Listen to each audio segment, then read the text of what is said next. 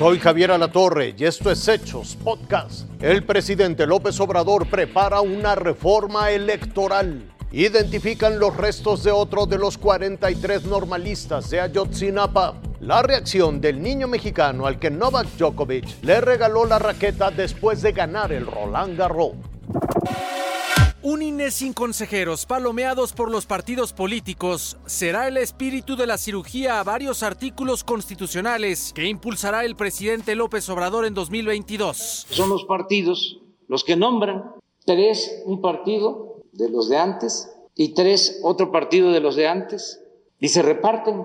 Que de verdad sean ciudadanos honestos y demócratas. Además, los nuevos consejeros de ese órgano que mantiene su autonomía deben gozar de buena fama pública y comprobarán su lejanía a intereses políticos y económicos. Sean gente de inopetable honestidad, rectos, auténticos demócratas. También contempla un plan de ahorro para organizar y calificar comicios, es decir, con menos dinero funcionará el INE, los partidos y los tribunales especializados en la materia. No es posible que se destinen 20 mil millones de pesos a las elecciones para partidos y para el INE y el tribunal. No está el país para eso. Son las elecciones más caras del mundo. La reforma plantea acabar con senadores y diputados plurinominales y lo más importante, los consejeros deberán trabajar y renunciar a la propaganda como la que acostumbra con la promoción de libros el consejero Ciro Murayama.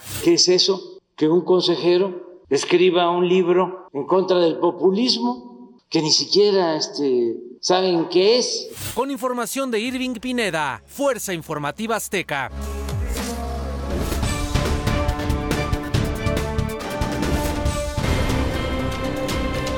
Fiscal especial de la desaparición de los 43 estudiantes de Ayotzinapa, Guerrero Omar Gómez Trejo, confirmó que uno de los restos encontrados en la barranca La Carnicería en el ejido de Cocula corresponde al normalista Yoshibani Guerrero de la Cruz. La Universidad de Innsbruck comunicó que la segunda identificación correspondiente al resto óseo anteriormente descrito pertenece al estudiante normalista Yoshivani Guerrero de la Cruz. En su primer informe del caso, Margo Mestrejo advirtió que la entonces PGR del sexenio pasado ya había identificado a este mismo, pero con datos genéticos imprecisos según su indagatoria. El 16 de septiembre de 2015, la entonces PGR informó la identificación de este mismo estudiante normalista con un análisis de ADN mitocondrial, el cual reflejaba menor certeza y con un resultado únicamente del 17% de coincidencia. Otro hallazgo en esa misma barranca fue el fragmento del talón de Aquiles de un pie derecho que corresponde a otro estudiante.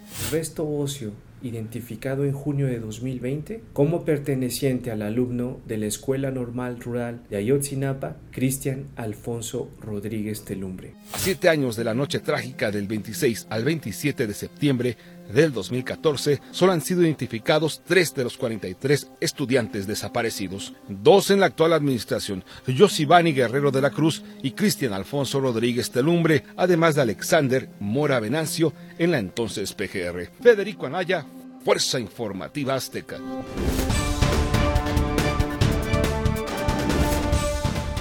Para Novak Djokovic, el decimonoveno Grand Slam llegó como nunca antes, gracias al apoyo que recibió desde las tribunas, específicamente de una persona, Mateo, un niño mexicano que junto a su familia se encontraba en las gradas del Roland Garros en París. Me decía que continúa así, que lo está haciendo muy bien, que use un poco más como eh, con la otra mano, que lo está haciendo muy bien, que vaya un poco más atrás y así, y como diciendo que va muy bien, que él puede, motivándolo. Su apoyo se mantuvo durante todo el partido, incluso en los momentos más complicados para el tenista serbio, quien en sus propias palabras y en una conferencia de prensa cubierta por medios de todo el mundo, agradeció las palabras del niño mexicano. I don't know the boy, but um, he was in my ear the entire match, basically, especially when I was two sets to love down. He was encouraging me. He was, he was actually giving me tactics as well. He was like, hold your serve, get an easy first ball, and then dictate, uh, go to his backhand. Like, he was coaching me, literally. Luego del punto que le dio el campeonato, Djokovic se acercó a las gradas y le obsequió la raqueta con la que había ganado el Grand Slam. Es como si un futbolista te regalaría sus tacos. Y no solo un futbolista, como si fuera Cristiano Ronaldo. Mateo asegura que la raqueta será parte de su herencia y que ahora sí, después del regalo, planea meterse a entrenar tenis, un deporte que no suele practicar. Raciel Cruz Salazar, Fuerza Informativa Azteca. Esto fue Hechos Podcast.